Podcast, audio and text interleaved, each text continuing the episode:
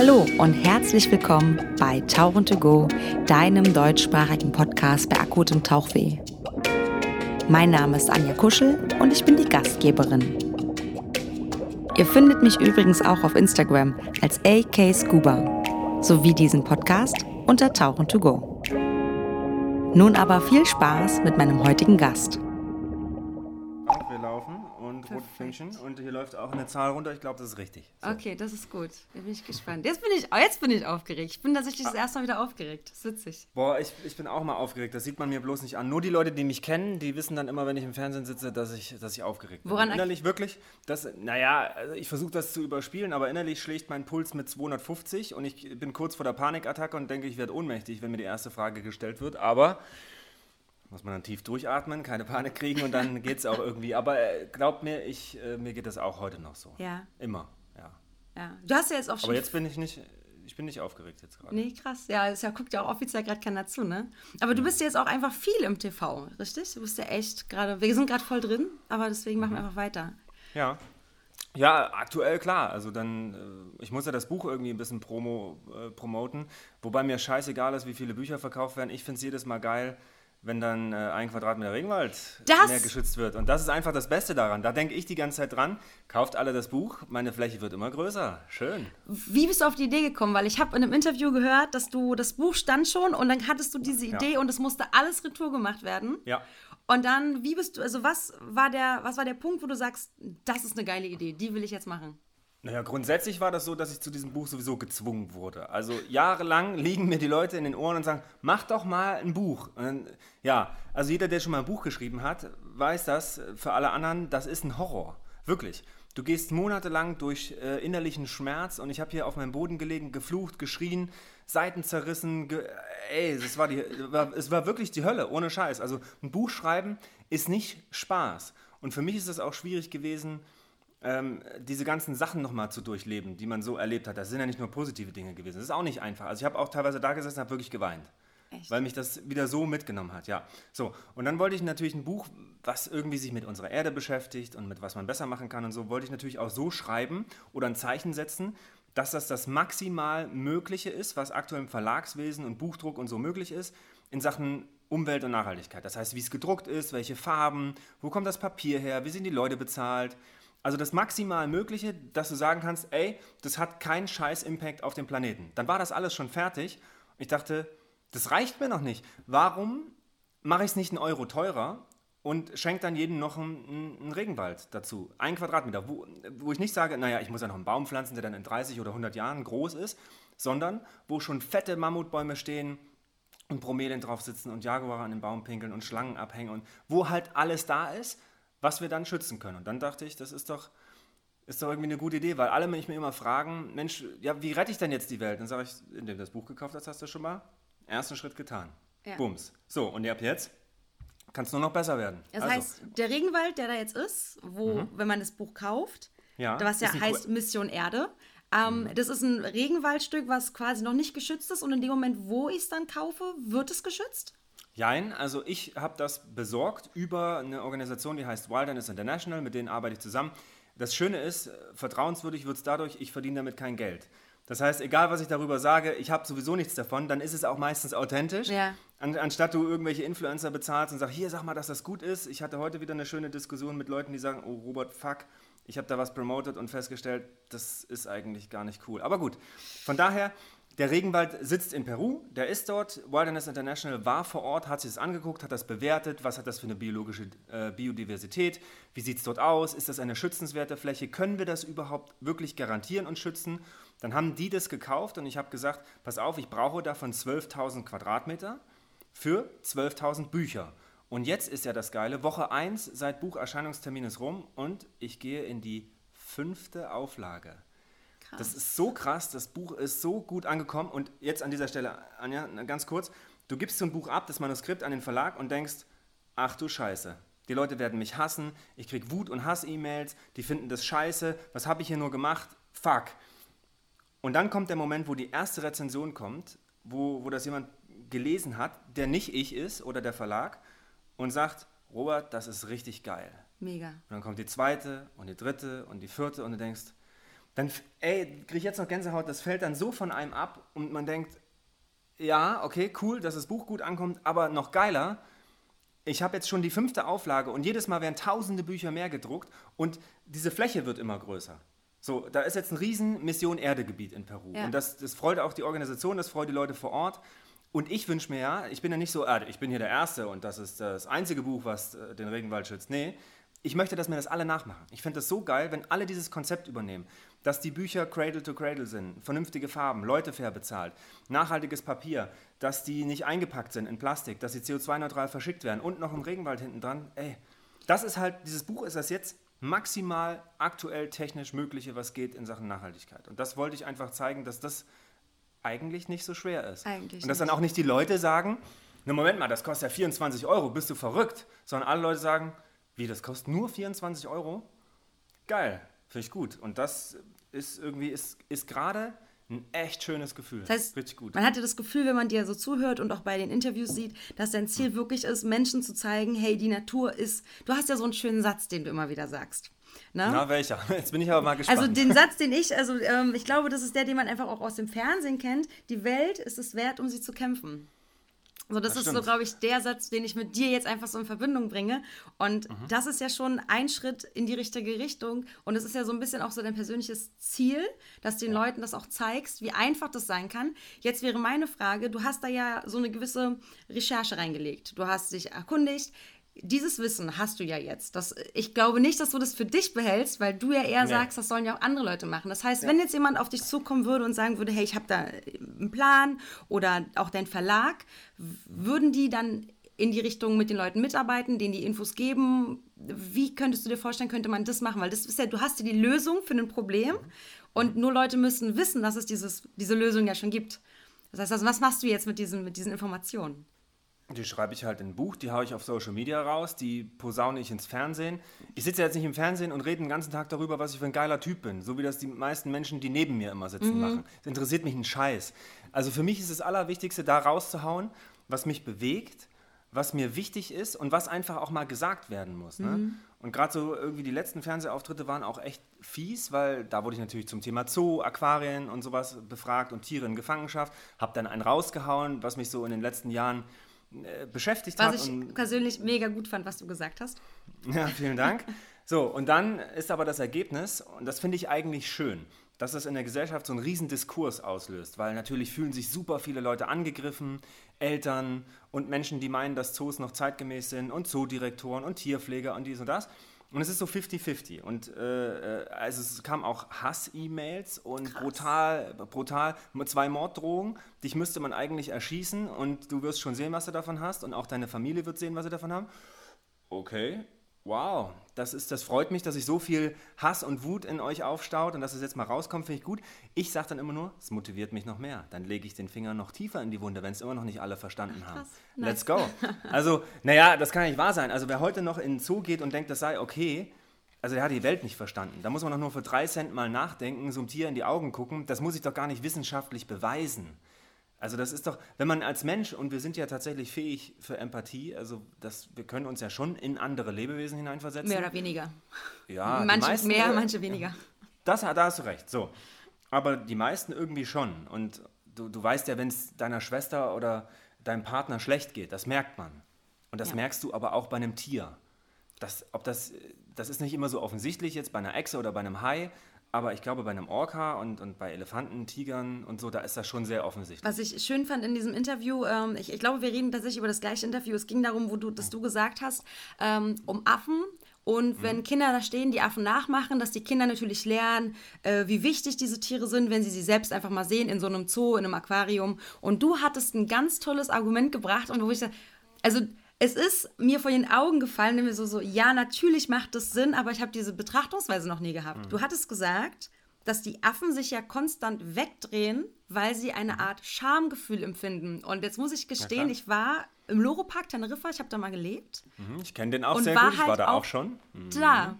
Ja, und ich war auch bei den und war auch mit meiner Mutter dann mal da und tatsächlich stimmt es. Also als ich dann so überlegt habe, stimmt, die drehen sich, die sitzen viel mit dem Rücken da, weil die einfach dann logischerweise nicht, weil sie keine Ahnung sich verstecken und ihr Essen für sich behalten wollen, weil sie sind ja eigentlich eher sozial und würden teilen, mhm. sondern tatsächlich aus Grund der Scham. Und das fand ich, und dann fand ich den Punkt gut, dass du gesagt hast, man braucht das so nicht mehr. Mhm. Meine Frage, hast du eine Idee, eine, eine Idee eines Konzepts, ja. um eben Aquarien und Zoos so zu gestalten, nach deinen Ansprüchen, also mhm. wirklich das, was du gut finden ja. würdest, dass Kinder und eben Leute, die eben weniger in den Kontakt kommen wie du und ich mit Tieren ja. in, in, der freien Natur, mit Haie und so weiter, mhm. dass sie trotzdem Artenschutz lernen, Umweltschutz lernen, kindergerecht. Mhm. Was, was wäre da deine Idee? Alter Schwede, wie, wie viele Stunden hast du Zeit? Du, wenn du willst. Runterbrechen ist schwer, ne? okay. ne? ich habe es mir schon gedacht. Okay, pass auf. Also ich, ich versuche erstmal, äh, also man muss ja, ankreiden ist schön, aber ich bin lösungsorientiert. Ich arbeite, mhm. ich erkenne ein Problem und dann rede ich nicht darum und wir drehen uns alle um das Problem, sondern für mich, ich muss eine Lösung herbeiführen. Das erfordert einfach mein Leben und meine, meine wenige Zeit. Ich muss immer schnell zu einer Lösung kommen. Für Zoos wäre meine Lösung und die aller Menschen, die sich mit Empfindungen von Tieren, Tierwohl, Tierschutz und so weiter beschäftigen, Sanctuaries. Das wäre also Rückzugsgebiete. Das heißt, schickt die Tiere einfach in Rente. Und das auf eine vernünftige Art und Weise. Also kein Zoo braucht ja nun 170 verschiedene Tierarten. Sondern, also davon mal abgesehen, sind davon ja 95 nicht vom Aussterben bedroht. Warum sind die überhaupt da? Mhm. Also ja. sicherlich nicht wegen dem Artenschutz, da fällt dieses Argument schon mal raus. Ne? Sondern du hast halt Elefanten, Tiger, Löwen, Affen, alles Mögliche. Bringt die doch zum Beispiel in Sanctuaries, ob das jetzt auf Borneo ist für einen Orang-Utan oder in Kalifornien, spielt ja keine Rolle. Es ist erstmal wichtig, dass die viel größere Flächen haben, Enrichment, das heißt, dass die äh, soziale Interaktion haben, dass die auch mal einen Baum ausreißen und umreißen können. Weil ihr dürft nicht vergessen, so ein Zoo das war früher, das waren diese Fliesen und Gitter und Scheiben und heute sind das Wassergräben und, und da ist noch ein Wasserfall beim Tiger und so ein umgestürzter Baum. Ja, und wenn man dann mal genau hinguckt, sind unter den Bäumen spitze Steine, dass sie da eben nicht hingehen und dran rumkratzen und so. Also Zoo ist auch ein Design, so dass es für uns sich gut anfühlt. Das ist für die Tiere völlig Latte. Ne? Aber für uns muss sich das alles gut anfühlen. So ein bisschen auch so Plastikeis beim Eisbär, dass das alles schön weiß ist und unten das Aquarium, das ist auch gekühlt. Das, ah, der Eisbär hat hier kaltes Wasser. Also es gibt ja auch Zoo-Designer. Das ist ja alles so gemacht, dass du das ja, für okay. dich als schön empfindest. Ne? Also du kannst nicht jedes Tier wieder auswildern. Das ist auch immer so die Frage, sollen wir die Tiere jetzt auswildern? Nein, das geht ja auch gar nicht. Du kannst jetzt nicht einen Eisbär, der im Zoo aufgewachsen ist, auf einmal in die Arktis fliegen und dort freilassen. Das wird er vermutlich nicht schaffen. Oder vielleicht doch, keine Ahnung. Es geht einfach darum, dass du ein vernünftiges Konzept hast, wie du die Tiere in den Ruhestand bringst. Für Delfine, Orcas und so weiter sind es Sanctuaries, also Sea Pens gibt es auf Island zum Beispiel. Gibt es aber auch äh, in Indonesien für Delfine. Also wo die in großen Meeresgebieten, äh, in so abgetrennten äh, Buchten zum Beispiel leben können, untereinander und so. Das ist, äh, glaube ich, die beste Variante für die. Manche, also quasi in der Natur, ja, aber so, dass sie genau. nicht mehr ganz weg können, sondern dass sie eben noch den Kontakt mhm. zu den Menschen haben, um verpflegt zu werden, weil sie es selber zum nicht Beispiel, können. ganz genau. Okay. Oder äh, du kannst ja auch Delfine und Orcas zum Beispiel. Das ist, du kannst auch nicht sagen, pass auf, lasst alle Tiere frei oder bringt alle Tiere in Sanctuaries. Wir müssten jetzt, es gibt 1,5 Millionen Tierarten. Wir müssten über 1,5 Millionen verschiedene Arten und Weisen sprechen. Du kannst es gar nicht pauschalisieren. Grundsätzlich ja. bricht sich der Zoo aber nur auf eine Frage runter, um das mal klarzustellen. Sind Zoos okay oder nicht? Und das ist nur eine einzige Frage. Eine ethische, moralische. Mhm. Ist es okay, Tiere einzusperren? Ja oder nein? Und aus meiner Sicht, nein. Also muss ich alles dafür tun, das nun in eine vernünftige Bahn zu, zu lenken. Sanctuaries ist gut, manche Tiere könntest du freilassen. Also eine Schlange aus dem Zoo kannst du mit Sicherheit in die freie Natur entlassen, wenn sie keine Krankheiten hat und somit keine Gefahr für die natürliche Population darstellt in ihrem Gebiet. Das könnte man sicherlich machen.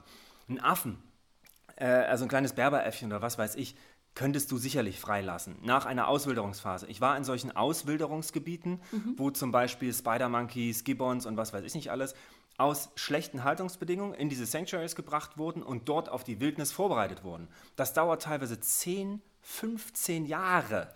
Wow. Wo Menschen jeden Tag sich darum kümmern, dass diese Affen noch ihre letzten fünf bis zehn Jahre in der freien Natur verbringen können, was ja geil ist. Ja. Aber es dauert eben einfach, was? weil das sehr sensible Tiere sind.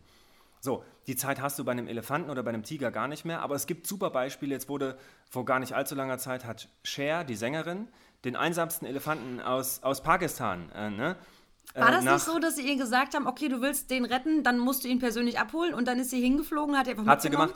Hm, Mega ich, geil, ne? Ja, ich sollte mit dabei sein, aber es ging wegen Corona nicht. Super scheiße. Schade. Ich wäre da so ja. gerne mitgeflogen. Und in der, der, in der Trans, ich weiß gar nicht, im größten Transportflugzeug der Welt, irgend so ein russisches Ding, so ein 5-Tonnen-Elefanten dann in seine Heimat zurückfliegen, in den Sanctuary. Es geht ja. Ja. Heute, heute Morgen schickte mir eine Followerin, Robert, ich bin äh, in, im Kaukasus aufgewachsen, da gibt es einen Zoo, ich schicke dir mal schnell ähm, ein paar Bilder davon. Alter. Grottig. Kann, du kannst es dir nicht vorstellen, das ist eine Katastrophe. Okay. Also, diese, die, ihr seht schon, das ist ein sehr, sehr komplexes Thema. Aber grundsätzlich Zoos vergrößern, Arten reduzieren, Tiere in Sanctuaries schicken, ähm, spezialisieren auf, wenn du nur ein Bärenzoo hättest, riesige Auslaufflächen, 20 Bären zusammen. Das sind jetzt nicht, das passt nicht immer, ne? Das sind ja auch mhm. Einzelgänger oder Partner. Aber du musst dich einfach auf ein gutes Konzept einigen und vielleicht sowas eher in Richtung Wildparkisches gehen. Mhm. Einheimische Tiere, einheimische Pflanzen, einheimisches Klima. Werde ich immer wieder gefragt, ob ich das gut finde. Am Ende ist da ein Zaun drum. Finde ich beschissen. Aber sicherlich ist ein Wildpark weniger schlimm als ein Zoo. Ja. Weil die Tiere, und das ist das Schlimme, langweilen sich zu Tode. Mhm. Und das ist, jetzt, das ist jetzt krass, das werden vielleicht viele ZuhörerInnen auch nicht verstehen. Zirkus ist sogar noch besser als Zoo. Auch hart, ne? Krass. Ha, warum? Ja, habe ich früher auch. Ich habe gedacht, ey, Zirkus, Zoo, alles beschissen. Zirkus bestimmt noch viel schlimmer. Die Tiere müssen noch Kunststücke haben. Ja, und dann habe ich mich ein bisschen eingehender damit beschäftigt, weil es ist ja immer so als Wissenschaftler, das ist ganz, ganz wichtig, wenn ich eine Meinung habe, das ist so, Achtung, Obacht, lieber Robert, jetzt muss ich mich hinterfragen. Wenn ich mhm. der Meinung bin, dass das so ist, dann muss ich alles dafür tun, um mich selbst zu widerlegen. Das ist, das ist Wissenschaft, so funktioniert das nun mal. Mhm. So. Und dann habe ich mich eingehend damit beschäftigt, war auch undercover in irgendwelchen Zootierärzte und Zirkustierärzte-Kongressen und habe da mal zugehört so ein bisschen. Und dann ist, ging mir dieses Licht auf, ja scheiße, okay, vergleich mal ein, ich nehme jetzt mal ein Lama. Das gibt es sicherlich im Zoo, das gibt es auch im Zirkus. So. Im Zoo steht das auf seiner Fläche rum sagen wir mal 400 Quadratmeter, zwei, drei andere Lamas, bums. Was passiert da den ganzen Tag? Weißt du selber. Da kommt mal jemand vorbei, macht mal die Kaka weg, dann ein bisschen Futter. Wenn es Enrichment ist, dann wird das Futter in der Kiste versteckt und das war's. Den ganzen Tag gucken da Besucher durch, wird mal ein Foto gemacht, that, that's it. Bei einem Zirkus ist das Tier dein Kapital. Du musst dich 100% darum kümmern, dass es nicht krank ist, dass es nicht gelangweilt ist. Es wird trainiert, es hat den ganzen Tag vielleicht sogar ein bisschen Spaß daran. Es steht mal in Husum, glotzt mal auf die Nordsee, zwei Tage später in Stralsund und glotzt in die Ostsee. Mal steht es mit Kamel, mal steht es mit dem Esel. Also da ist Beschäftigung da. Ja. Und ein großes Problem ist für die Tiere im Zoo die Langeweile. Viele Tiere langweilen sich regelrecht zu Tode. Und aus dieser Langeweile ergibt sich stereotypisches Verhalten. Dieses, du kennst das, ne? das Hin- und Herwackeln mit, du wirst verrückt. Stell dir mal vor, ich nehme dich jetzt und sperre dich einfach die nächsten 50 Jahre, die du noch hast oder länger, in einen Raum ein. Mit einem Franzosen und einem Russen, deren, cool. du, deren, deren, Sprache du vielleicht gar nicht sprichst. Ja. So, ne? Und ihr könnt keine Konflikte lösen und äh, in deinem Zimmer, wo du jetzt gerade sitzt, auf 20 Quadratmetern. That's it. Wenn überhaupt, ne? Ja, ja du kriegst dreimal am Tag kriegst du McDonalds und du hast äh, eine Stunde am Tag Playstation. So um die menschlichen Bedürfnisse zu decken. Und das, das, das kann ich mir immer gar nicht vorstellen, dass, dass das nicht in den Köpfen der Menschen rumgeht, dass man sich nicht in diese Lage der Tiere versetzt. Und jetzt aber, ne, ganz kurz nochmal, um zurückzukommen, der Zirkus ist dann irgendwie so ein Stückchen mehr, ich würde fast sagen, Lebensqualität für so ein mhm. Tier. Nichtsdestotrotz bin ich natürlich streng gegen wilde Tiere im Zirkus und man muss, egal was man sagt, auch immer die große Unterscheidung treffen, Wildtier versus Haustier. Ne? Ja. Also das ist, Wildtiere haben mit Sicherheit andere Bedürfnisse als ein Haustier. Also Eine Großkatze ein, ist kein Haustier. Nein, absolut. Das sehen andere anders. Von Tiger, Tiger, King bis 200 Tiger auf deutschen Sofas, die hier gehalten werden. Ne? Also sehen andere durchaus anders. Aber ich kann dir eins sagen, also ein Jaguar-Forscher hat mir mal gesagt, wenn man Jaguare einsperrt, die werden sich die, die Zähne, aus, also die Krallen auskratzen, bis nur noch Blut ist, um aus dem Gefängnis rauszukommen. Wenn du einen wilden Jaguar fängst, der wird Krass. versuchen auszubrechen. Dasselbe gilt für einen Leopard. Bei einem Löwen ist das was anderes, bei einem wow. Tiger. Aber das sind, und wenn du mal einen Jaguar in der freien Natur gesehen hast, ich habe es selber noch nicht, ich mhm. kenne aber Menschen. Ich, ja.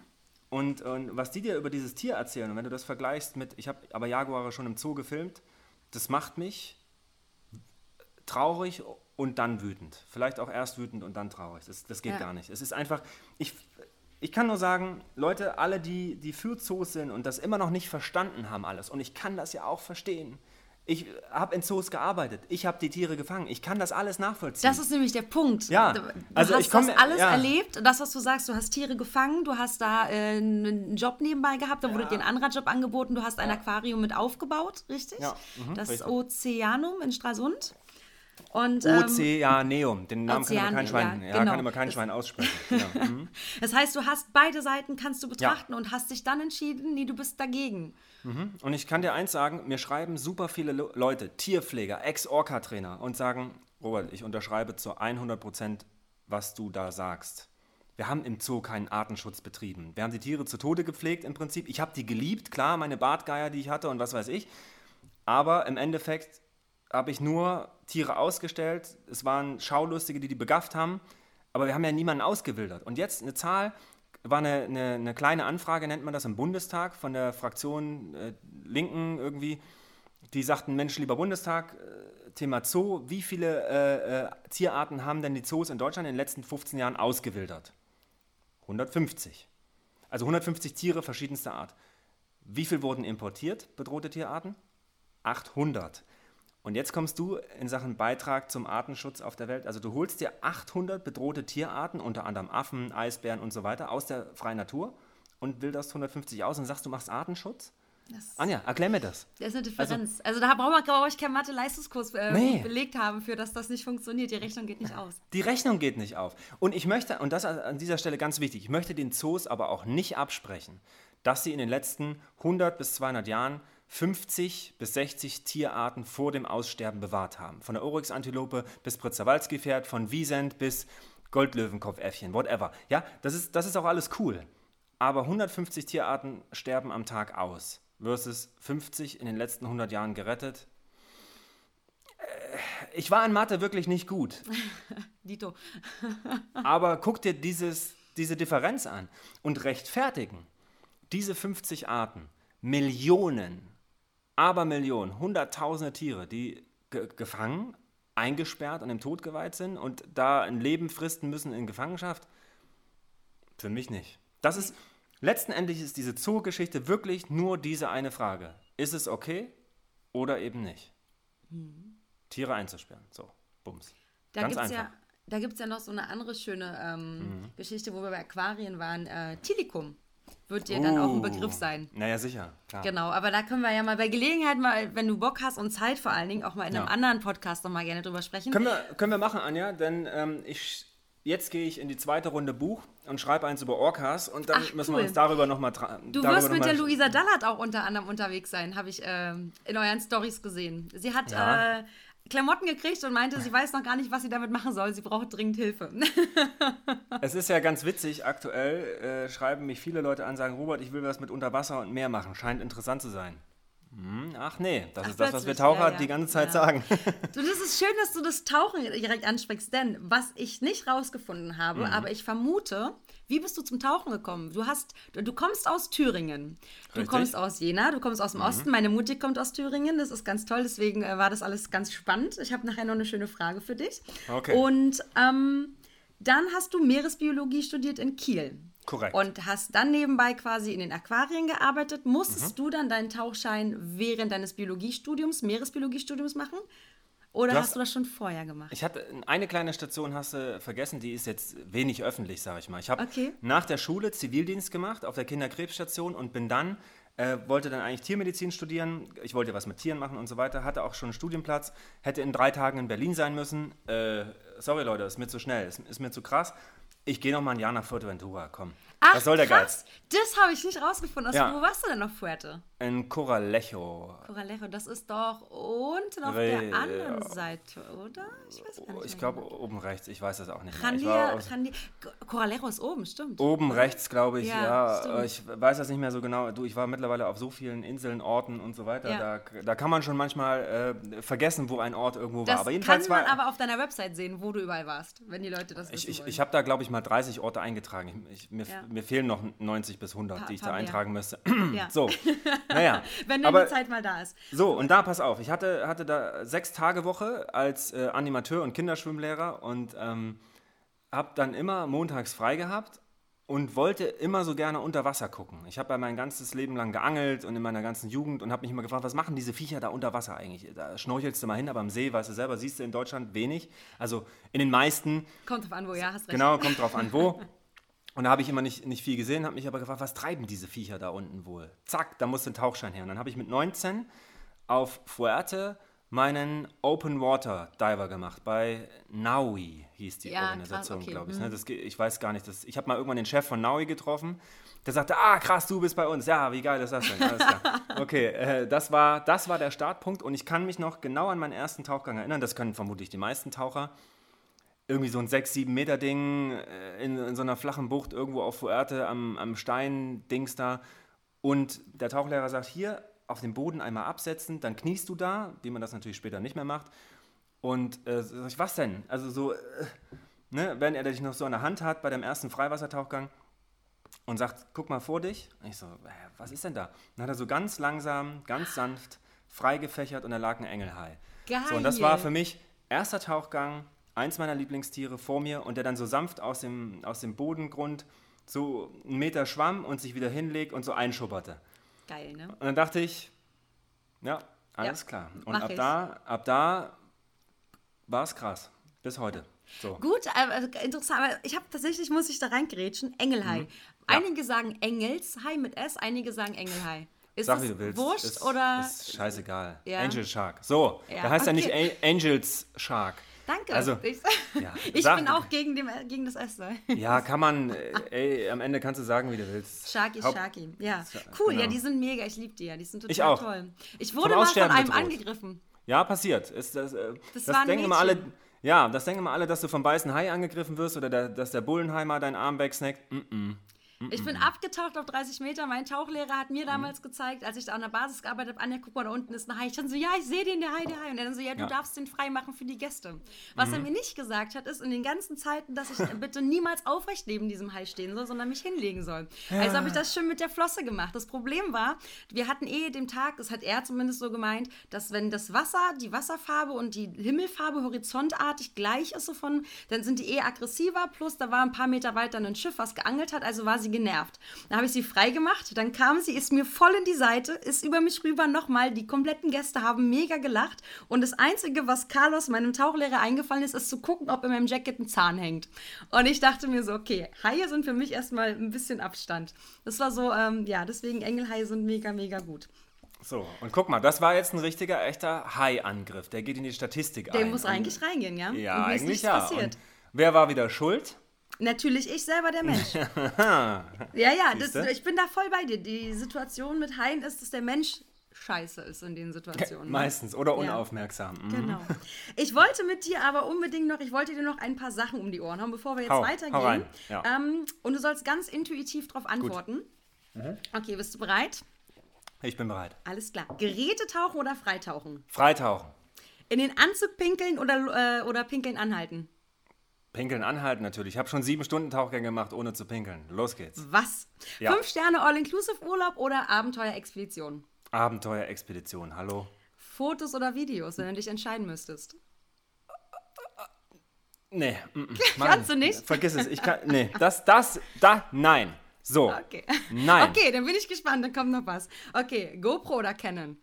Kennen. Okay. Porträt oder Naturfotografie? Natur. Ah, vegan oder vegetarisch oder ist egal? Flexitarisch. Flexita, okay, cool. Mhm. Ähm, Hans Haas oder Jacques Cousteau? Ich glaube, Hans Haas, Jacques hat mit zu viele Riffe weggebombt und zu viele Wale überfahren. ähm, Haie oder Mhm. Delfine? Haie. Haie sind für mich Wie Frauen. Schön, aber auch manchmal gefährlich. Darf man sowas überhaupt sagen oder ist denk, das super man- sexistisch? Ich um Gottes das ist Willen. sexistisch, das ist okay, glaube ich. Ich glaube, ich, Okay. ich, ich würde sagen ja. Okay. Ähm, jetzt kommt's. Er, also was würdest für dich ist es eher akzeptabel? Äh, Thüringer Bratwurst in Deutschland aus dem Biobauernhof oder aber ein selbstgeangelter Fisch auf den Malediven? Thüringer Rostbratwurst natürlich. Ich So, bin bei dir. Hashtag Flexitarier. so ist es. Ähm, nächste Frage. Illegalen Fischfang für immer stoppen oder nie wieder Fotos und Videos machen? Illegalen Fischfang. Ähm, dein erster Gedanke zu dem Wort Handgepäck. Bei mir immer unerlaubt über 40 Kilo. So, jetzt kommt ihr. Unterschätztes Reiseziel. Azoren. Azoren, echt? Endgeil. Boah, Ja, ich, liebe ich die. ich liebe die Azoren und keiner kennt so richtig und nicht alle.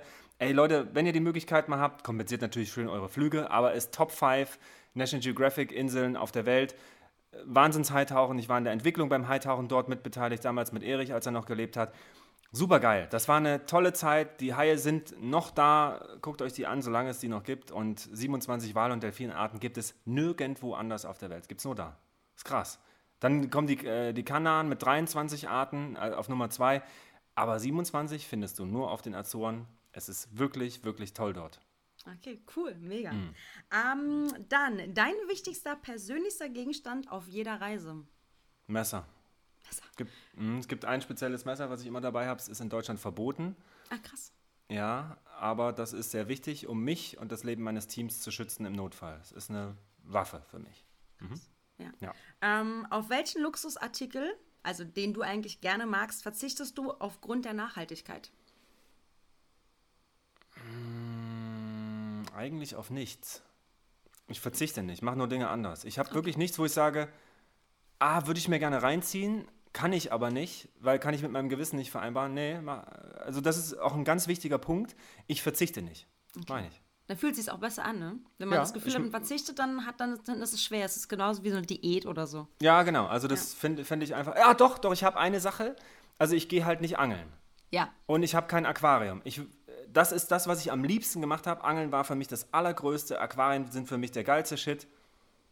Geht nicht. Also da, da verzichte ich tatsächlich. Und immer, wenn ich mit meinem Hund am See bin und da die Karpfenangler sehe mit ihrer Ausrüstung und so, denke ich, boah, Alter, ich hätte so Bock. Ich wäre sofort wieder dabei. Aber die Fische leiden und das ist inakzeptabel. Das kann ich nicht machen. Was magst Aber- du am Angeln? Alles. Ey, von der Ausrüstung bis zu dem Fisch in den Händen haben, von dem geilen Foto mit dem Riesenfisch da drauf, das ist ja reines Ego-Geficke, sonst nichts. Das in der Natur sein, das Geräusch der Rohrdommel, das Prasseln vom Regen auf dem Zeltdach, die Kälte, das Waschen im See. Ey, ich liebe am Angeln wirklich, wirklich alles. Das Stehen im Fluss und ich würde, glaube ich, auch nochmal vielleicht angeln, äh, mit der Fliegenroute eine Forelle fangen und die dann braten.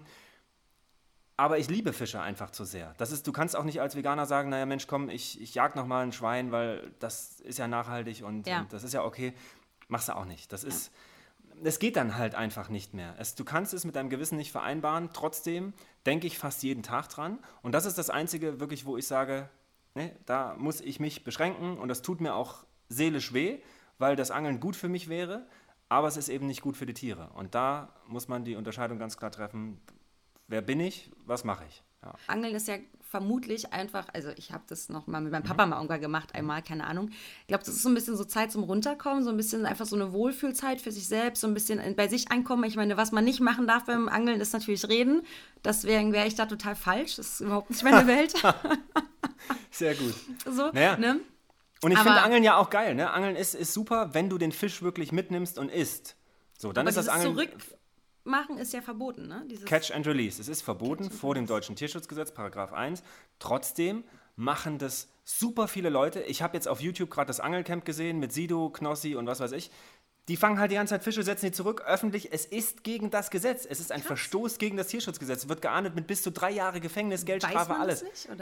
Das weiß man alles, Anja, und das wird einfach komplett wegignoriert. Genau wie, wie der Fakt, dass eigentlich jedes Aquarium, Hm. wo du Fische falsch hältst, also entgegen ihrer Lebensausprägung, eigentlich ein Verstoß gegen das Tierschutzgesetz ist. Da muss man ernst sagen, da bin ich ja nicht radikal oder Aktivist. Das Gesetz ist halt nicht interpretierbar. Also es ist halt die Faktenlage. es ist verboten, Punkt. Ja. Und dann kommen mir trotzdem Angler und sagen, hä, wieso, das ist nicht verboten. Äh, doch, das lernst du schon beim Angelschein, dass das verboten ist. Und trotzdem machen das von den viereinhalb Millionen Anglern, die es in Deutschland gibt, super viele. Also nicht alle. Du, du darfst sie nicht über den Kamm scheren, aber es gibt ja Leute wie ich, das auch über zehn Jahre gemacht habe. Ich habe hier mein Album rumliegen mit den ganzen Karpfenangelbildern. Äh, ja, ich habe Das sie ist halt Rainer gefangen. Stipke mit sieben, ne, glaube ich, oder so Ja, hast klar, angefangen. da hat das ja. angefangen. Und dann wurde ich richtig profimäßig. Echt? Und habe halt einen großen Fisch nach dem anderen rausgezogen, immer nur ein Bild gemacht und den zurückgesetzt. Ich habe mir nie Gedanken gemacht, wie fühlt dieses Tier eigentlich. Mhm. Das, das ist ja auch krass, dass viele Leute sagen, äh, Haie und Fische und Tiere fühlen anders. nur weil man gerade Fische ja nicht hört. Ne? So, deswegen ja, haben ja Leute oft das Gefühl, die haben eben weniger Empfindung als wir Menschen, was ja absoluter Bullshit ist an der es Stelle. Ist ja, es, ist ja, es ist ja Quatsch. Also es ist ja einfach wissenschaftlich erwiesen. Das kannst du dann nicht mehr von der Hand weisen.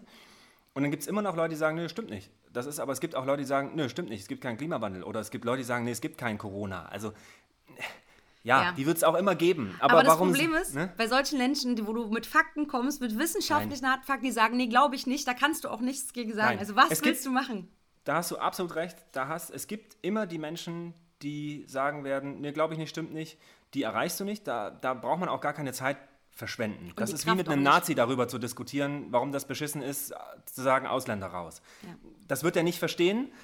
Aber es gibt manche Menschen, die es dann eben doch verstehen oder die man zum Umdenken bewegt, weil sie sagen, ha, stimmt, habe ich so noch nie gesehen, krass, alles klar, ich, das muss ich mir mal überlegen. Und jeder, der sich fünf Minuten hinsetzt und mal die Zeit nimmt, um mal zu überlegen, warum äh, Fische denn eigentlich keine Schmerzen spüren sollten als Wirbeltier, als höheres Tier, mit Schmerzrezeptoren jeglichster Art, mit Gehirnzellen von bis. Äh, also warum gehe ich überhaupt davon aus, dass ein Tier keine Schmerzen spürt? Das ist für mich absurd. Das ja. kann ich überhaupt nicht nachvollziehen. Macht keinen Sinn. Also Nein. so gar nicht. Ne? Ja. So, und ich würde als Wissenschaftler immer davon ausgehen, ein Tier spürt Schmerzen oder ich versuche das Gegenteil zu beweisen. Ich würde niemals davon ausgehen, nee, die spüren keine Schmerzen, wir müssen das erstmal nachweisen, dass die Schmerzen spüren. Also, das ist in meiner Betrachtungsweise falsch, aber leider wird es halt so gemacht. Doof. Ja, kann man, also das ist dieses Wissenschaft nicht ja. ernst nehmen oder aber es ist äh, gut. Das ist so eine, auch so eine Thematik für sich. Ne? Ähm, ja. Wir sind äh, abgeschweift. Ich würde gerne noch von. Das passiert schnell. Über, ja, es ist, äh, ja, ich will, ich will dich nicht aufhalten.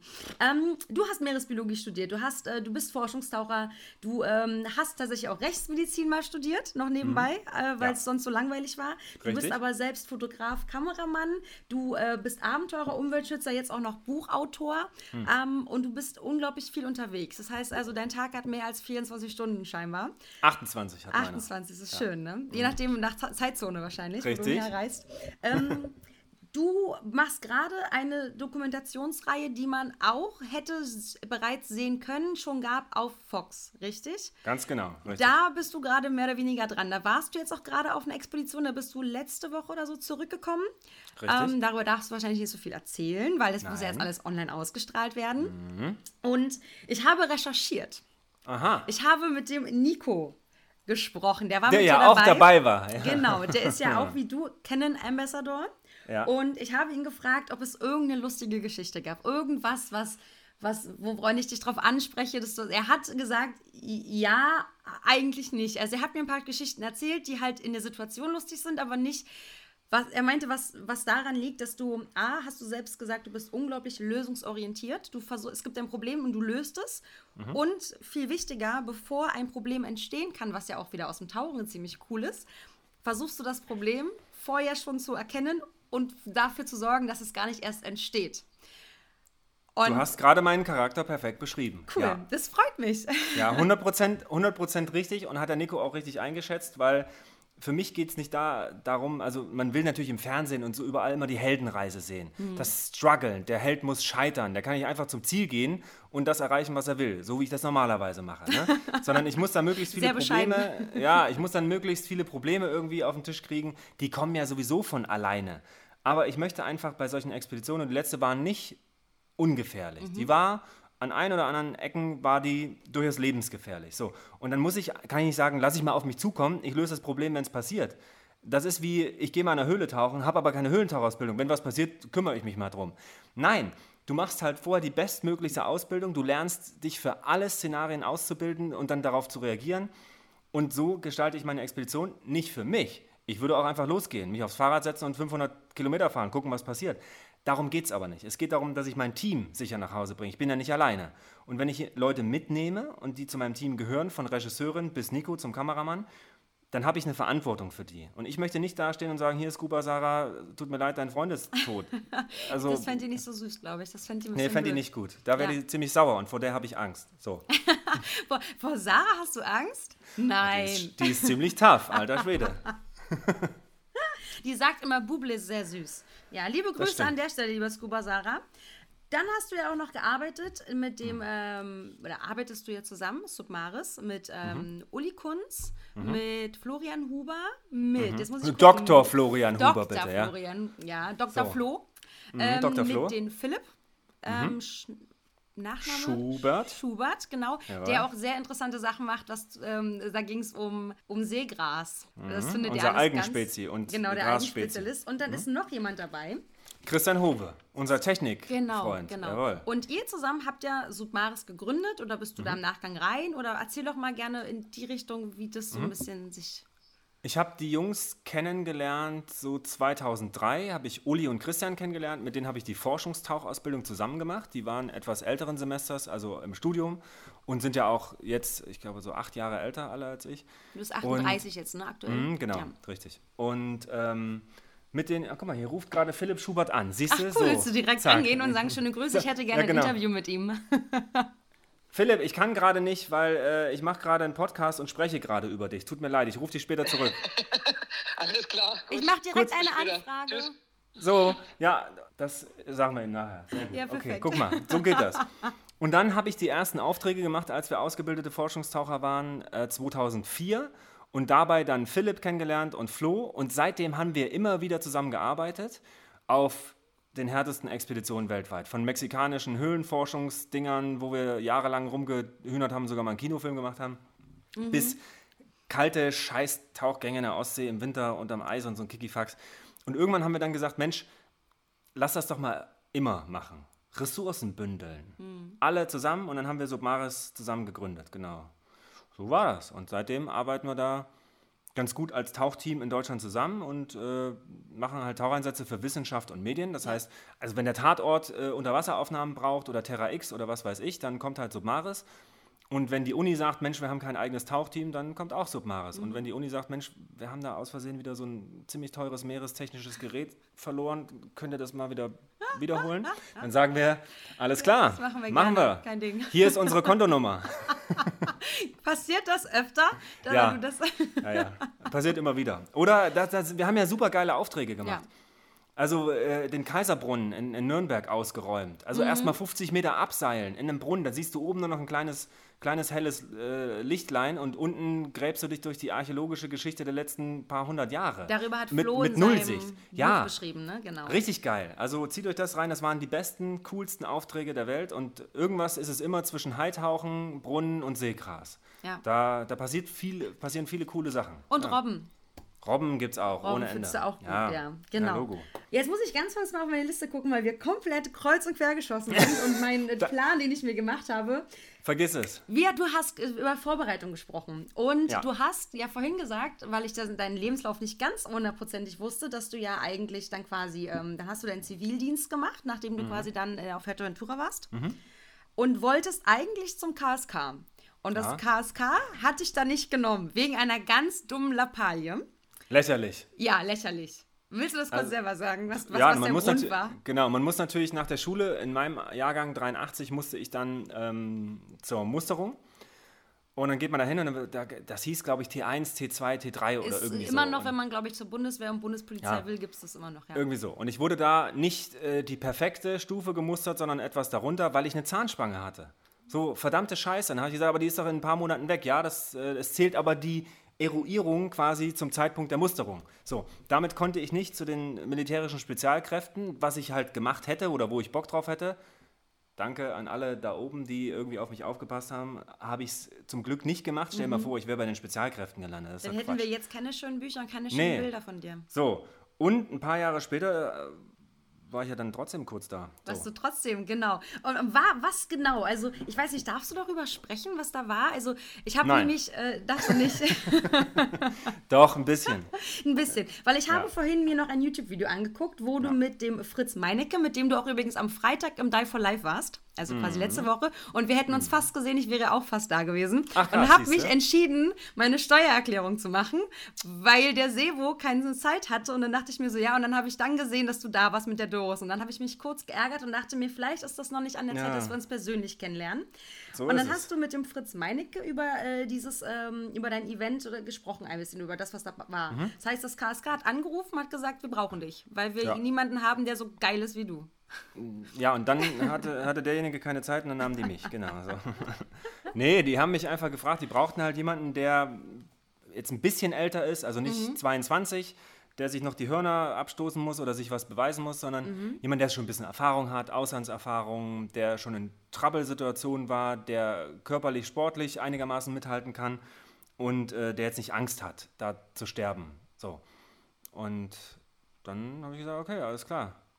Ich komme mal mit. Ist ja irgendwie auch eine Ehre, wenn Ja. einen die, die Spezialkräfte äh, fragen. Und dann war ich mit denen ein bisschen unterwegs und habe ein bisschen was gelernt. So. Ja.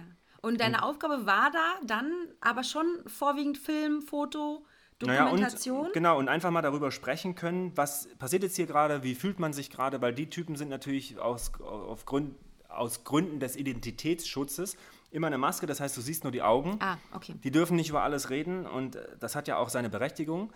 Ähm, und ich habe den Ganzen dann ein Gesicht gegeben. So Ah, könnte okay. man das sagen. Und für mich war das erstens eine Riesenehre, dass ich überhaupt gefragt wurde und zweitens auch so ein bisschen so ein Ego-Ding, so eine Selbstbestätigung, ich halte das durch, ich schaffe das.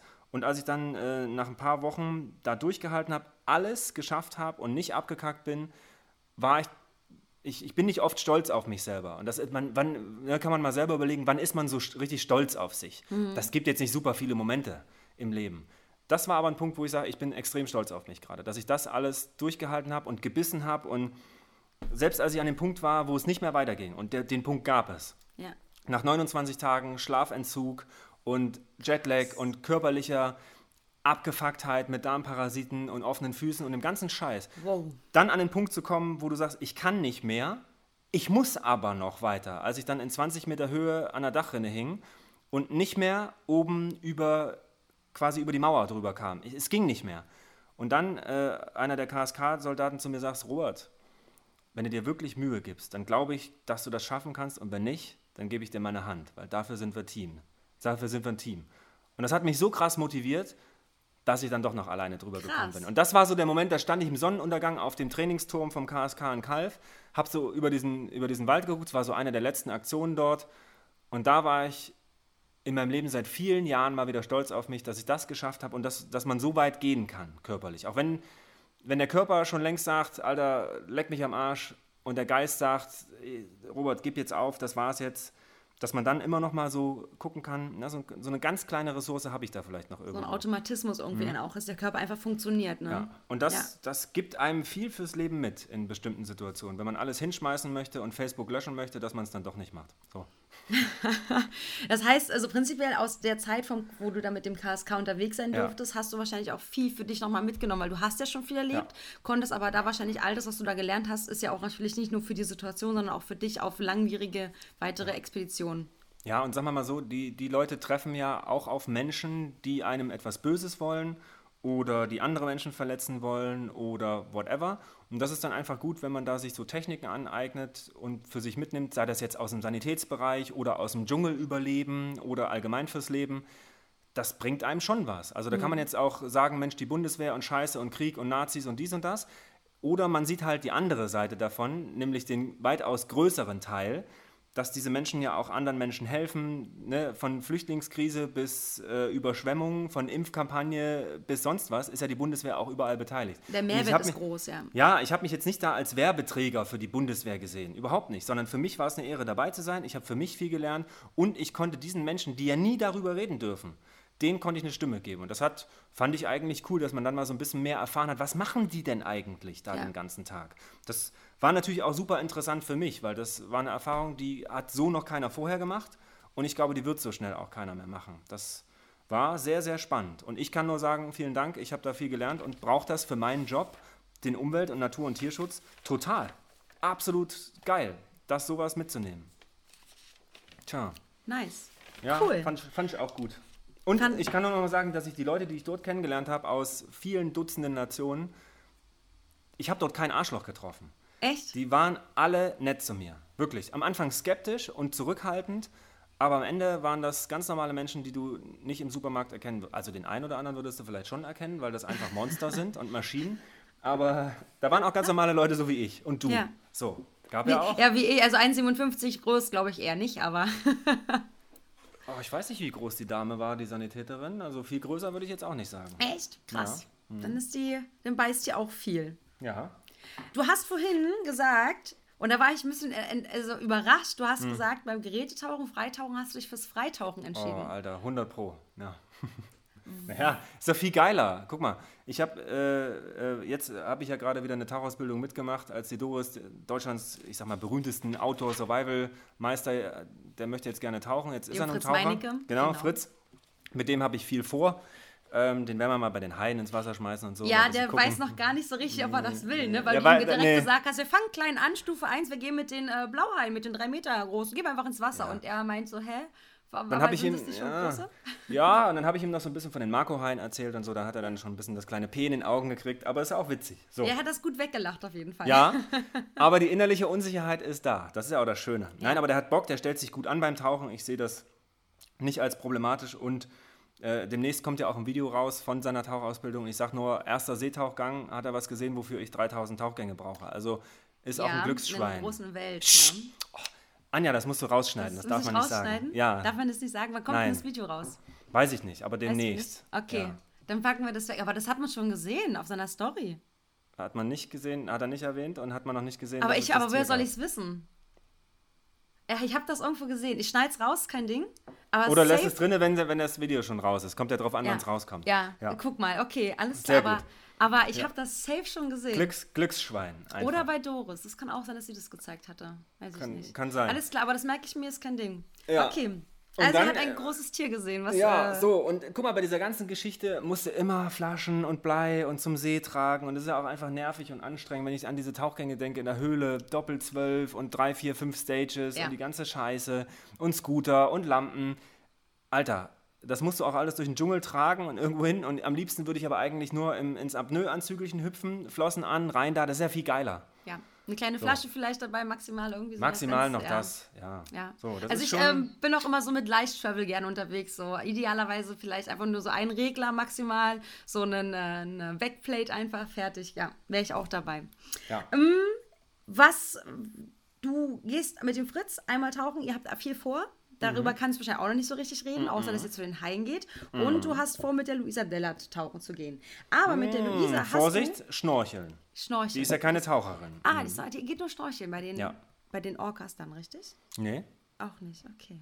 Nee, ich hätte nicht so gerne Tiere, ist nicht so mein Ding. Nee, okay. Ist so, äh, so, Also- so, da kommt noch, äh, wartet ab, guckt mal auf den Social Media Sachen äh, bei mir, Lou und Fritz, da wird so taucherisch so ein bisschen was gehen und ich freue mich, dass jetzt auch so Leute, ich sag mal, mit einem grö viel größeren Einfluss als den, den wir beide haben, äh, sich fürs Tauchen, Unterwasserwelt, Umwelt, Naturschutz interessieren und äh, das eröffnet denen neue Möglichkeiten und es macht mir total Spaß, denen das zu zeigen. Ja. Diese geile Welt, weil ich auch in den Augen sehe, die finden das genauso geil wie ich. Das, das ist cool. der beste Moment, wenn du Ja. mit Leuten ins Wasser gehst Ja. und dann plötzlich die Augen aufmachst. Ich hatte, du hattest vorhin gesagt, du warst Schwimmtrainer, deswegen Mhm. musste ich schmunzeln. Ich bin ja auch, ich arbeite auch in der Schwimmschule und ähm, habe da einen Kiddie, was auch immer tauchen, immer alles ganz dramatisch, alles schlimm. Da habe ich eine Maske mitgebracht, eine richtige Tauchmaske. Der hat sich die Tauchmaske aufgesetzt, hat die Luft Geil. angehalten, ist runtergegangen, kam hoch und meinte, boah, Anja, ich sehe den ganzen Boden. Und ich denke mir, ja, das rede ich dir schon seit, halben, seit einem halben Jahr, sage ich dir das. Ja. So ist es. Ähm, mit der genau. Luisa hattest du aber auch mal, hast du auch einen Podcast, richtig? Ja. Genau. Und- Darüber, und was passiert? Worüber unterhaltet ihr euch in dem Podcast? Erzähl das doch mal meinen Zuhörerinnen. Ja, also von bis. Nachhaltigkeit, Umwelt, Zoo, Zigaretten, Pferde, alles, was, was uns so umtreibt und betrifft. Und äh, jetzt ist die Scheiße, ich habe das rausgehauen vor, ach keine Ahnung, vor Jahren schon. Wir machen jetzt einen Podcast, 2 vor 12. So war der Name, der hat ein Kumpel von mir erfunden und jetzt dürfen wir den nicht mehr so nennen, weil es einen anderen Podcast gibt, der auch 2 vor 12 heißt. Der hat zwar nach uns gestartet und das war ein Follower von uns, aber die hatten die erste Folge draußen und die verklagen uns jetzt. Nein. Doch, obwohl ich das als erstes gepostet habe und den Namen erfunden habe, gibt es Menschen, die nicht koexistieren können. Ich habe denen gesagt, ey, können wir nicht einfach was zusammen machen? Lass uns eine Folge zusammen machen. Ihr heißt 2 vor 12, wir heißen, die heißen ja 2 vor 12 ausgeschrieben, wir heißen 2 und dann vor und dann die Ziffer 12. Die Leute gucken das ja nicht wegen den Namen, sondern die gucken wegen Lou und Robert und eben wegen Dingsbums und Y. Ja. So. Aber das dulden die nicht, die verklagen mich jetzt und jetzt muss ich ganz viele tausende Euros investieren in Anwälte anstatt in Umweltschutz, Oh weil nein. Menschen der Meinung sind, die einen Achtsamkeits-Talk-Podcast haben, meinen, nun mir eins auswischen zu müssen, obwohl ich der Erste was ist. Manchmal in Deutschland, das sind so Situationen, Anja, da muss ich dir ganz ehrlich sagen, da würde ich am liebsten alles hinwerfen und sagen, euch, leckt mich am Arsch, ihr ich mache jetzt mein eigenes Ding, das kann doch nicht wahr sein. Wie, wie kann man als Mensch einfach so sein, dass man Menschen, die etwas Besseres tun wollen und die noch eher da waren, dass man die Anwälte auf den Hals hetzt wegen Markenrechtsverletzung und dann noch richtig nachtritt und drückt, anstatt miteinander zu reden. Das ist ein großes Problem, was mich in unserer Gesellschaft echt stört. Dieses Ellbogengesellschaft. nicht miteinander reden, Ellenbogengesellschaft, Hass, Hetze, Anwälte, Alter. Ja. Da möchte ich mich dann immer wieder, und das ist das Geile, um nochmal auf das Freitauchen zurückzukommen, am Freitauchen. Da interessiert mich das nicht mehr. Da Ja. bin ich da unten mit angehaltenem Atem, irgendwo im Deep Blue mit irgendeinem geilen Tier oder schneit noch ein, ein Hai den Haken aus dem Maul oder was auch immer. Das ist irgendwie so die Nummer, das ist meine Welt. Und deswegen steht es auch auf meinem Arm, Head underwater, now I can breathe. Das fühlt sich so an. Hier oben an der Oberfläche kann ich selten atmen und das stört mich sehr. Ja. Das ärgert das heißt, mich. fühlst du dich auch von diesen sozialen, ich habe ja eh das Gefühl, dass viele Leute, die so im, in diesem Sektor wie du auch sind, so dieses Hm. ähm, Natur, Nachhaltigkeit, auch viel für Tierschutz machen. Du hattest vorhin Erich erwähnt. Ja. Ähm, und Erich ist ja auch so jemand, der hat mir gesagt, Anja, ich kann mit Menschen nicht. Ich bin Ja, lieber bei den. Haien, da ich meine Ruhe, da geht mir keiner auf den Sack. Äh, die sind ehrlich, da sehe ich, was los ist. Bei Ja. Menschen sehe ich es nicht. Das war so die, die Worte, an die ich mich noch erinnern kann, wo Mhm. wir 2019 nochmal zusammen auf den Bahamas waren. Und, Geht ähm, geht mir geht 100% dir ähnlich? genauso. Ja, sehe ich genauso wie Erich. Ich habe ja auch jahrelang mit dem gearbeitet, bis er leider am Ende so einen blöden Weg eingeschlagen hat, wo ich dachte, was, was soll das denn? 30 Jahre an Haien in freier Natur geforscht und dann wollte er das größte Hai-Aquarium in Deutschland aufbauen, in, in Funkstadt und so. Und da Tiere einsperren, wo ich, da haben wir uns viel gestritten. Mhm. Aber am Ende hatten wir denselben Konsens, nämlich wir können Menschen nicht richtig gut leiden und mögen Tiere lieber. So, Punkt. Das fanden Okay, wir immer am ihr, habt, besten. ihr, habt ein, ihr habt einen Nenner gefunden, was gut ist. Ja, und ich äh, respektiere seine Forschung, die er jahrelang gemacht hat. Das äh, war ja einer der besten, wenn nicht der beste Hai-Verhaltensforscher. Hat mich zu vielem inspiriert. Also das ist einer der Menschen, die mich zu dem gemacht haben, der ich heute bin und die mich zu dem inspiriert haben. Deswegen danke ich ihm dafür. Auch wenn man nicht immer einer Meinung ist, das kann man, muss man ja auch gar nicht sein.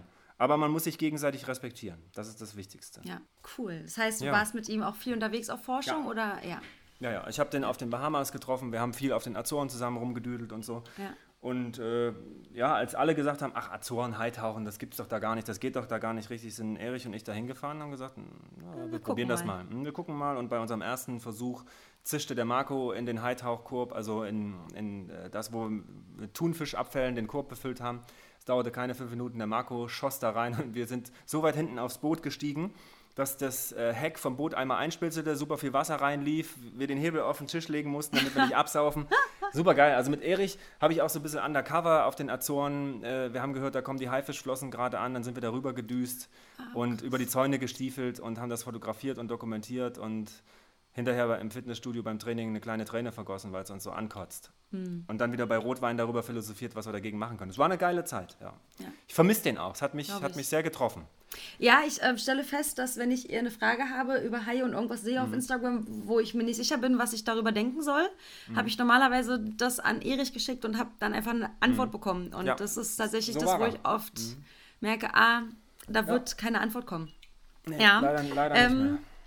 Ja, ist, Erich ist so ein Thema für sich. Der hat ja so äh, ganz viele Leute, die ihn unglaublich unterstützen, so wie, wie du auch. Ne? Und es gibt Leute, die dann halt eben sagen, Erich hat gespalten auf jeden Fall. 100 Prozent, absolut. Und ich war, wie gesagt, nicht immer ein, seiner Meinung, aber man muss einfach sehen, was er für die Haie geleistet hat. Und das Mega. ist das, was für mich zählt. Er hat dir Das eine hat er- große Stimme gegeben. Aber hallo, und das hat er gut gemacht. Ja. Das ist sein Lebenswerk. Punkt. Ja. Okay. Ähm, Haie und Unterwasser und überhaupt. Was war denn so das Schönste? Also du hast ja viel erlebt. Du hast ja fast, wie viel, Ta ich glaube auch über 2000 Tauchgänge inzwischen. Ja, sowas weiß ich nicht mehr. Oder zwei, sogar zwei, mehr. acht, Zwei, ja. zwei neun gelockte und dann hier Irgendwie und da viele. vergisst du ja ab, ab und zu mal was aufzuschreiben. Du weißt, wie es ist. Nee, ich schreibe jeden Echt? auf. Ich, Du bin, bist so ich bin eine richtige Logbuch-Bitch. Ich Oh. schreibe jeden Tag. Ich bin da total. Ich gucke dir heute noch durch. Ich freue mich tatsächlich. Ich, Wahnsinn, krass. Und ich habe jetzt bei Meinecke in der Tauchausbildung gemerkt, scheiße, als Doris sagte, und ist ja alles dann vom Tauchcomputer direkt digital auf dem, in deinem Digitallogbuch. Ich sage, hä, Digitallogbuch? Ich, ich schreibe halt ab und zu mal, wenn es mir was Wichtiges ist, in mein Taucherdienstbuch. Ja? ja, okay. So, ich mache ja keine privaten Tauchgänge, also Ja. eigentlich, eigentlich nie. Ne? Ja. Und da kommen halt immer die Diensttauchgänge rein. Ach, dieses Ta ja, dieses Digitale, weiß ich nicht, ist eigentlich cool, aber ich mag das Aufschreiben, was ich gesehen habe, was ich so empfunden habe. So. Ich male auch ab und zu die Riffe dazu, aber ich bin da auch, da bin ich auch Mädchen, das ist so mein, das ist so mein Tag. Ich habe nie okay. Tagebuch geschrieben, aber Ja. das mache ich, ja. Was war Geil. denn so das geilste Erlebnis, wo du sagst, so das hatte ich auf jeden Fall, du wirst viele Momente gehabt haben, aber vielleicht gibt es so ein oder zwei Momente, wo du sagst, wow. Also Azoren haben mir immer wieder Dinge beschert. Da gab es so Situationen, wo ich rausgefahren bin, Richtung Haitauchen mit einem Profi, den du guidest, irgendwie, damit er gute Unterwasserfotos macht oder so. Dann habe ich einen toten Delfin gefunden, einen Common Dolphin. Er trieb an der Oberfläche, ein bisschen aufgedunsen, aber noch relativ frisch. Und dann sage ich, ach komm, den binde ich an, den ziehen wir in das Hai-Gebiet und dann gucken wir mal, was passiert. So, aus, aus Neugier und dann will man natürlich auch irgendwie so ein paar, paar Haie beim Fressen sehen. Der ist ja schon tot, was, also, Ja. ne, was, was willst du da machen? Also das ist jetzt nicht, Der würde eh irgendwann von Haien ja, wahrscheinlich das ist jetzt nicht, oder irgendwas anderes. nicht respektlos oder irgendwas, es hatte einfach mit Interesse zu tun. Und weil du eh nichts mehr machen konntest. Und ich springe ins Wasser und will den anbinden. Es wären noch, ich sag mal, 500 Meter zum Haigebiet gewesen. Aber dann waren schon die ersten Haie da. Natürlich, die zirkelten da unten schon in der Tiefe, zwei Blauhaie. Und äh, dann sind wir ins Wasser und dann haben die Blauhaie ganz sanft und langsam angefangen, diesen Delfin auseinanderzunehmen. Und dann kamen immer mehr Haie dazu und das war das Krasse, du bist 50 Zentimeter weg von da, wo sie Stücke aus dem Delfin beißen. Und die lassen dich einfach da. Die, die greifen dich nicht an, die machen nichts, die sehen dich als anderes Raubtier, die schubsen dich auch mal weg, wenn ihnen das nicht passt, das ist klar. Aber dann haben wir drei Stunden lang gefilmt und fotografiert, wie diese Haie da den Delfin auseinandernehmen. Und am Ende sehe ich noch so dieses Bild vor mir, wie dieses Gerippe vom Delfin nur noch so langsam im Deep Blue verschwindet. Und dann denkst du daran, und da liegt es jetzt unten irgendwo, und dann kommen da irgendwelche Tiefseewürmer und Tiefseehaie und kümmern sich noch um den Rest. Wie geil eigentlich. Und cool, dass ich dann endlich mal sehen konnte, was die Aufgabe der Haie ist, nämlich die Gesundheitspolizei. Der Delfin hatte eine Krankheit oder irgendwas. Ehe sich jetzt andere Delfine damit anstecken oder andere Meerestiere, haben die Haie halt aufgeräumt. Und das zu dokumentieren, so eine Privilegien zu haben, das war so geil. Das zu sehen, ey, da, also da erinnere ich mich noch gut dran. Und diese Leittauchgänge, da gab es dann echt, das war übrigens nur Freitauchen, es war gar kein richtiger Tauchgang. Ja, okay. Und, okay, und dann- Momente im Wasser, wir, wir, wir grenzen Moment im Wasser. es größer. Naja. Und dann so Nummern auf den Bahamas zur Glass Factory zu tauchen. Äh, Da waren vor mir ein paar, paar Leute, also du kannst es an, an zwei Händen vermutlich abzählen. Äh, So ein Tauchgang in der Höhle, wo du hoch, runter, von bis, also da darf halt nicht viel passieren, eng, ähm, Flaschen abnehmen, dies, das. Ja. Und dann bist du da hinten in der Glass Factory und kannst fünf Minuten filmen und fotografieren und dann musst du halt schon wieder zurück, weil äh, die Atemluft etwas knapp wird. Also das sind so Momente, da an so Orte zu kommen, wo wenige Leute waren und das zu sehen und dann weißt du auch, warum da wenige Leute waren. Boah, mm, ist schon, Ist schon- viel, viel geil. Also und jetzt ging es ja auch durch die Medien. Ähm, in, in Mexiko gab es auch eine Höhle, wo ein, ein Mädchen lag, das älteste Mädchen Amerikas, direkt neben einem Mammutskelett. Da waren halt Dr. Flo, Uli, Christian und ich schon tauchen. Nach National Geographic waren Ja. wir da die, die Zweiten und durften nie darüber sprechen und danach wurde es sofort gesperrt und so weiter, krass. äh, weil das natürlich so eine Riesengeschichte war. So, jetzt muss ich dich mal ganz kurz Mhm. an den Strom werfen. Jetzt bist du hoffentlich noch da. Warte. Ich bin da. Ja. Nur meine Bildschirme müssen umschalten. Jetzt bist du da oben. Warte, ich muss dich hier runterziehen. So, da bist du wieder. Zack. Ja, also das, das waren so Tauchgänge, so sehr spezielle Sachen, wo du sagst, ey, das, das machst du einmal im Leben. Oder Ja. 70 Meter Tiefe, Tauchgang in der Höhle mit Dr. Flo. Auf der Suche nach archäologischen Fundstücken. Haben wir auch gefunden. Haufen Knochen, allerdings von Hühnern. Naja. Krass. Hey, aber dieser 1500 Euro Gaskosten-Tauchgang hat sich gelohnt für ein paar Hühnerknochen. Weil man Hühner sieht, ja cool. Ja. Schön. Das war, äh, ich hatte mit der Mona, die, ähm, das ist ähm, auch eine, mit der ich einen Podcast aufgenommen habe, die war auch auf den Azoren und hat halt auch erzählt, wie krass es da war und hat Mhm. Ja. so einen der teuersten Tauchgänge gemacht und hat lediglich dann den Drückerfisch gesehen, weil äh, nichts anderes kam. Das ist halt Natur, that's it, ne? That's nature, that's Ja. it, ganz genau. Dann habe ich äh, eine letzte, also eine Frage, die ich noch Mhm. habe, und dann komme ich auch schon zu meiner letzten Abschlussfrage. Äh, es sei denn, wir, wir schweifen noch ein bisschen ab, wie du Zeit hast. Geisternetze. Ähm, sind ja schon eigentlich so im Bereich Taucher, Geisternetzer, Fischerei und so, ist ja schon immer ein Thema gewesen und ist ja jetzt durch die Dokumentation auf Netflix, Seaspiracy, ist es ja so ein bisschen rausgekommen, dass es ein größeres Problem ist, als man dachte. Dass nicht ich, weil ich Plastik benutze in meinem Alltag, das Problem bin, sondern das größte Problem sind Fischernetze und die ja die illegale Fischerei und also zu da fragen, wie deine Meinung dazu ist, ist Quatsch. Aber mhm. hast du für dich eine Lösung, was man machen kann? Als ich meine, ich, ist für mich ist es einfach zu sagen, ja cool, dann esse ich halt keine Haifischflosse, weil äh, auf die Idee würde ich gar nicht kommen. Aber es gibt Leute, die a leben davon, um ihre Familien durchzubringen. Mhm. Und ähm, ich glaube, ich oder ich vermute, also glauben es, ne, ich vermute, dass viele Leute das auch machen, weil sie einfach A, die Familie eben durchbringen oder eben ähm, andere Druckmittel verwendet werden bei den Leuten. Was würdest du aber uns in Europa, in Deutschland einfach raten, uns, uns Menschen, uns Konsumierende, was man tun kann, damit man eben genau diese Probleme noch mit lösen kann? Also, dass ja. man da sagen kann, okay. ich bin Teil der Lösung. Habe ich verstanden, okay. Also, Geisternetze entstehen, wenn jemand rausfährt und Fische fängt mit Netzen. Ob das jetzt ein Stellnetz ist ist oder eine Reuse oder hinterhergezogen wird oder wie auch immer, sind ja verschiedene. Es gibt ja nicht das Geisternetz. So. Genau. Im Prinzip Fischereigeräte, die abreißen oder verloren gehen im Sturm und so weiter. Das sind viele Tausende, wenn ich das jetzt mal auf europäische Küsten beziehe, Zehntausende pro Jahr. Ich muss die rausholen. So, die dürfen da nicht sein. Die sind ja aus Plastik teilweise, driften für 500 Jahre durchs Meer, töten Tiere und so weiter. Man kann das auf verschiedene Weisen lösen. Erstens politisch, das heißt, Länder müssen Gelder zur Verfügung stellen, Schiffe, Taucher und so weiter, um das zu bergen. Die Fischer müssen es erstmal melden. Dazu gibt es ja Gesetze in der EU, die werden noch nicht eingehalten, weil es gibt ja keine Fischereipolizei, sage ich mal, die kontrolliert keiner. mitfährt und kontrolliert und sagt, äh, Moment mal, Sie haben Ihr Netz heute gar nicht mitgebracht, wo ist denn das eigentlich? Man müsste eine Kennzeichnung haben, man müsste alternative Materialien, wenn sie schon verloren gehen, dass sie dann nicht schädlich sind für die Umwelt. Und der Konsument muss halt sagen, ich esse halt keine Fische, die mit blöden Fangmethoden gefangen wurden. Grundschleppnetze, die die, den, die Gründe der Nord- und Ostsee und alle anderen Meere zerstören, oder eben diese destruktive Fischerei mit Beifang. Da gibt es ja tausend Milliarden Möglichkeiten. Da kann ich als Konsument einfach sagen, da habe ich keinen Bock drauf. Ich ziehe ich mir nicht rein, finde ich beschissen, möchte ich keinen Anteil haben. Das ist eine extrem weiße, sehr, sehr privilegierte Sichtweise. Für uns ist Fischen Luxusgut. Ne? Wir beide können heute entscheiden, nee, ich esse keinen Fisch, machen wir sowieso nicht. Mhm. Aber es gibt Menschen, wie du gesagt hast, die müssen Fisch essen, die haben gar keine andere Wahl. Über die spreche ich aber hier an dieser Stelle nicht, sondern ich spreche hier über uns, die wir jeden Tag die Wahl haben. Wir verhungern nicht, wir können entscheiden. Esse ich Fisch oder eben nicht? Nehme ich Fisch aus einer destruktiven Fischereimethode oder eben nicht? Und jetzt kommt der Punkt, wie finde ich das raus? Guckt auf die Packung, ist nicht ganz einfach. Die Fischerei-Apps, also die Fisch-Apps von WWF und Greenpeace sind veraltet und schlecht.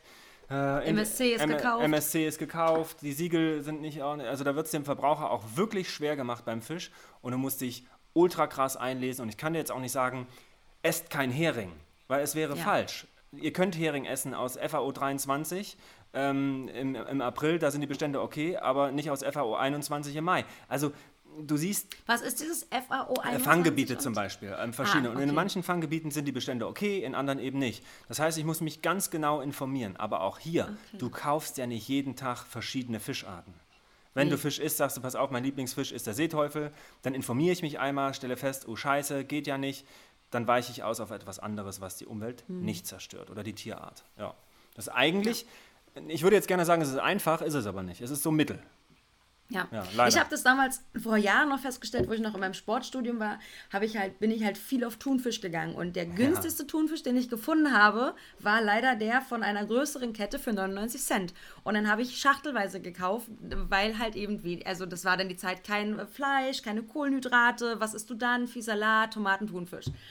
Und dann wurdest du angeguckt, wenn du auf der Messe Boot warst. Ja, ich esse jetzt auch einen Thunfischsalat. Und dann machst du dir Gedanken. Und dann habe ich so Stück für Stück angefangen, das eben nicht mehr zu machen, weil ich aber dann auch äh, Jobs hatte, Nebenjobs, wo ich mich finanziert habe, wo ich sage, okay, ich kann mir das leisten etwas Teureres zu kaufen. Und dann muss ich, das ist immer so die Frage, ne? Ähm, Mache ich, während ich Student bin, gehe ich auf günstigere Sachen und weiß, okay, das ist jetzt eine gewisse Zeit, aber wenn ich dann irgendwann die Kohle habe, dann kaufe ich dann die guten Sachen das ist so die Frage, hast du da auch Tipps, weil ich wahrscheinlich auch junge Zuhörende habe, mhm. was würdest du den Leuten raten, die sagen, hey, ich muss aufs Geld achten, klar würde ich gerne gucken. Ähm, hast du da nochmal mhm. so eine Lösung? Ja, grundsätzlich ist unser Konsum und gerade das, der Konsum von Lebensmitteln eine ganz schön große Stellschraube im Sinne der Nachhaltigkeit und des Weltrettens. Also die Veganer und Vegetarier sind sicherlich die besseren Menschen als die Fleischesser, was den Umweltabdruck und CO2-Abdruck und Nachhaltigkeit betrifft. Und außerdem abgesehen vom Tierleid. Ne? Es ist ja. Kein Tier stirbt freiwillig oder ohne Schmerzen, das muss man eben einfach sagen. Nichtsdestotrotz bin ich jetzt niemand, der sagt, seid vegan, das ist die einzige Lösung. aber die Veganer haben den geringsten Einfluss auf die Erde. Das kann man halt nicht von der Hand weisen. Das ist eben so. Muss man ja auch gar nicht von der Hand weisen. Trotz, trotz Avocado. Ja, Avocado, Soja, das, Das sind ist- ja die das ist ja einzigen. immer so dieses- Natürlich findest du immer das Haar in der Suppe bei allen. Mhm. Aber ein Veganer tötet keine Tiere, macht sich Gedanken über die Ernährung und ist sicherlich ernährungstechnisch und umwelttechnisch der bessere Mensch. Punkt. Das ist überhaupt nicht von der Hand zu weisen. Klar kann sie ihn anfeinden wegen der Sojaplantagen und dies und das. Aber es gibt ja auch Veganer, die sich total gut damit auskennen, die sich damit beschäftigen. Und ich habe mich nicht entschieden, vegan zu sein. Ich koche einfach das, auf was ich Lust habe.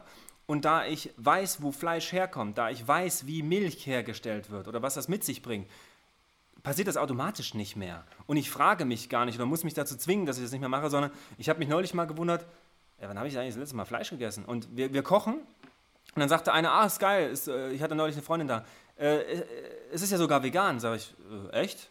Okay, alles klar. Ja, stimmt, krass. Also ich bin aber da dahingehend flexitarisch, das heißt, ich ernähre mich überwiegend vegetarisch. Ich esse auch mal ein Ei. Ey, von einer Freundin aus der Eifel, die Hühner hat, äh, die bringt mir halt mal irgendwann Eier mit. Natürlich esse ich die. So, die hält die super, das ist alles geil.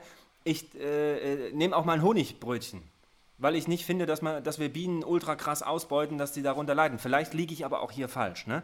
Ich sage ja nicht, ich habe die Welt verstanden, um Gottes Willen. Ja. Aber ich habe so für mich meine Standards gefunden und die muss ja auch nicht jeder annehmen. Aber nichtsdestotrotz, wenn ihr nicht die Kohle habt und so, dann esst halt kein Fleisch und kein Fisch. Also selbst Arnold Schwarzenegger hat es erkannt, dass man vegetarisch auch ein super krasser Bodybuilder sein kann. Also kommt mir nicht mit dieser Proteinscheiße. Die kriegst du auch aus Algen oder Erbsen oder Nüssen. Völlig lächerlich, ne? Die Gladiatoren waren das auch. So, also, ne, das ist alles so eine Sache, man muss sich damit beschäftigen, wie mit allen. Und ich bin halt Profi in Sachen Tauchen und Kameras und Tiere und andere sind es halt in Ernährung und auf die würde ich hören. Ich bin, glaube ich, nicht der Richtige, um dir Ernährungstipps zu geben. Letzte Frage. Mhm. Was würdest du dir wünschen, wenn du einen Wunsch frei hättest? Was, was wäre das? Dass alle Menschen durch meine Augen in so einer Art Netflix-Doku sehen könnten, was ich erlebt habe. Dann würden viele Menschen viele Dinge anders machen. So wie ich auch. Okay. Weil ich mache die ja nicht anders, weil mir es irgendjemand erzählt hat oder weil ich mich eingelesen habe, sondern weil ich es erlebt habe. Und das ist für mich das Entscheidende. Ich werde ganz oft gefragt, Mensch, wie siehst du das? Kannst du das und das unterstützen? Sag ich, kenne ich nicht, weiß ich nicht, war ich nicht, kann ich nicht zu sagen. Aber wenn du einmal in Borneo im Dschungel gestanden hast, der abgeholzt wird vor deinen Augen und verbrannt wird und da liegen verbrannte Orang-Utan-Mütter und du siehst ein verwaistes Orang-Utan-Baby, dann verstehst du Dinge. Wenn du einmal gesehen hast, wie Haie rausgeholt werden, denen die Flossen lebendig abgeschnitten werden, dann verstehst du Dinge. Wenn du einmal einen Wal gerettet hast, dann verstehst du Dinge. Und ich wünschte mir, dass das Menschen verstehen würden. Wenn du Tiere gefangen hast, jahrelang sie umgebracht hast und sie hast leiden lassen und wenn du die dann in Freiheit siehst, dann versteht man die Welt. Und wenn du vor allen Dingen mit vielen Kulturen und vielen Menschen und vielen Wissenschaftlern weltweit sprichst, dich unterhältst, da sitzt, liest, forscht und machst und deine Erkenntnisse selbst gewinnst, dann verstehst du Dinge. Und das wünsche ich mir für viele, viele Menschen, die die Möglichkeit dazu nicht haben. Das wünsche ich mir. ist cool. Ja, ja das wäre cool. Ja. Das versuche ich den ganzen Tag mit Ja. Büchern, Fotos, Filmen und Videos, so weiter. Die Dokumentationen. Einfach, die, ja, ja. Ich versuche die Menschen irgendwie so durch meine Augen sehen zu lassen. Und ich sage ja nicht, dass das alles richtig ist. Aber ich, ne, du. Man lernt, das du, ist ja auch ein Prozess. Es ist ja, man Ja. sieht das ja jetzt gerade so ein bisschen, das ist ja so schön, an der Corona-Zeit kann man ja sehen, Ja. wie so ein Werdegang ist. Man hat Fakten, man lernt dazu, man muss alles wieder neu, man muss darüber nachdenken, einen neuen Standpunkt bilden und das ist das, was die Leute einfach machen müssen und nicht stehen bleiben. Ähm, ich habe mal einen schönen Spruch gehört, ähm, nur wenn man sich weiterentwickelt, ähm, bleibt man sich selbst treu. Und das fand ich ganz cool mal. Und mir sagen ganz viele Leute, ey, bleib so wie du bist, sage ich. Ich hoffe nicht. Ich hoffe nicht. Ja, Ja. ganz genau. Sehr schön, ja cool. Robert, ganz lieben Dank. Ähm, Anja, in diesem Sinne. Das war ein unglaublich schönes Interview. Ich habe ganz viel auch wieder gelernt. Ich fand es toll, deine Sichtweise so ein bisschen auch kennenzulernen und hoffe und freue mich sehr gerne, wenn wir uns demnächst, wenn du Zeit hast, wenn du über Dinge dann frei reden darfst, dass wir uns nochmal miteinander unterhalten. Das fände ich Von total mir super. aus.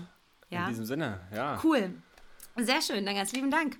Sehr gerne, liebe Anja. Und man sagt ja am Ende immer gut Luft. Und das Wichtigste, was ich immer zum Ende sage und überall und was ich auch zu 100% so meine, ist, seid einfach lieb zueinander. Das wünsche ich mir auch. So, Peace out, Robert Mark Lehmann. Tschüss.